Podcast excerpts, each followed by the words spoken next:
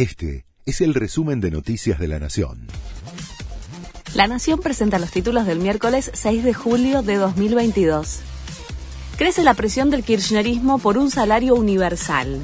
Como no avanzaría en el Congreso, organizaciones sociales y legisladores afines a Cristina Kirchner reclaman al presidente que lo saque por decreto. Alcanzaría a casi 14 millones de personas y costaría 825 mil millones de pesos al año.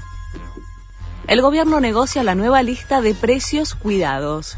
El secretario de Comercio Interior, Guillermo Hang, mantiene reuniones con referentes de las empresas de consumo masivo y negocia el detalle de la lista de productos y el aumento que se aplicará para el plan oficial.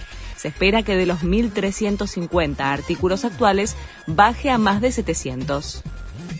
En 60 días comenzarían faltantes de alimentos para perros y gatos, entre otros animales, por las trabas al dólar. Empresas de nutrición que importan microingredientes alertaron que no pueden cancelar compromisos con el exterior y realizar nuevas compras. Estas empresas importan vitaminas, minerales, aditivos y aminoácidos para elaborar sus productos. Boris Johnson cada vez más complicado.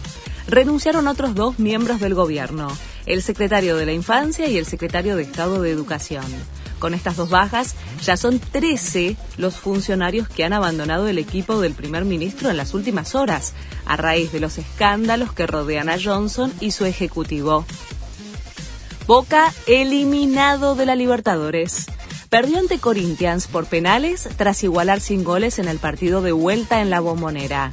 Benedetto falló desde los 12 pasos durante el partido y también en la tanda de definición. Los brasileños esperan su próximo rival, que saldrá del cruce entre Flamengo y Tolima. Este fue el resumen de Noticias de la Nación.